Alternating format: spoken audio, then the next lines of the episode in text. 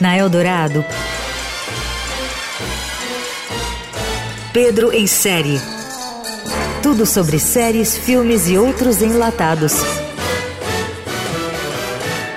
Com Pedro Venceslau. Eu já fui roubado 28 vezes nessa vida.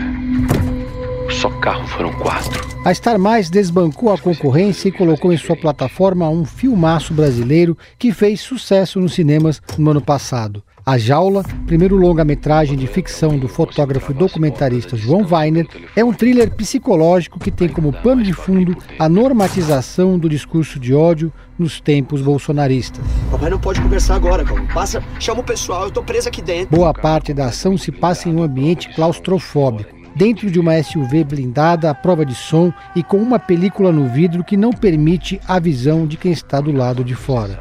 Ao enxergar o veículo de luxo dando sopa, o jovem ladrão de Jalma, uma das melhores interpretações do global Shea Suede, invade o carro para roubar o rádio e outras peças e urina em cima do banco. Mas na hora de ir embora, descobre que está preso em uma armadilha. Desesperado, sem água nem comida, ele usa sua arma para tentar fugir, mas acaba ferido. E então entra em cena um certo doutor Henrique, papel de Alexandre Nero, um psicopata que se considera um cidadão de bem e homem de Deus. Conhecemos bem esses tipos, não?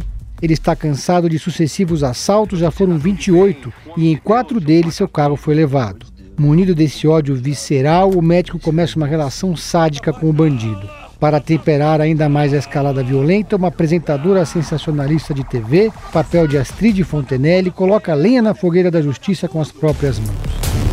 E a gente segue acompanhando o caso do doutor sequestrador. Você acha que ele deve matar o bandido? O senhor não tá bravo só com esse moleque, o senhor tá com raiva aí do mundo, né? O filme Jaula na Star Mais foi rodado no final de 2018, mas segue atual ainda hoje e talvez até mais do que há quatro anos.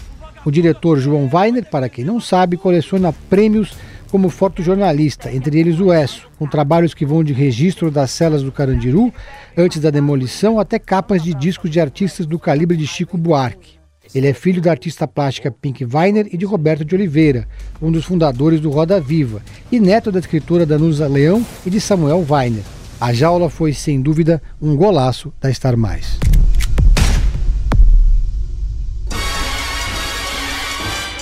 Você ouviu Pedro em série.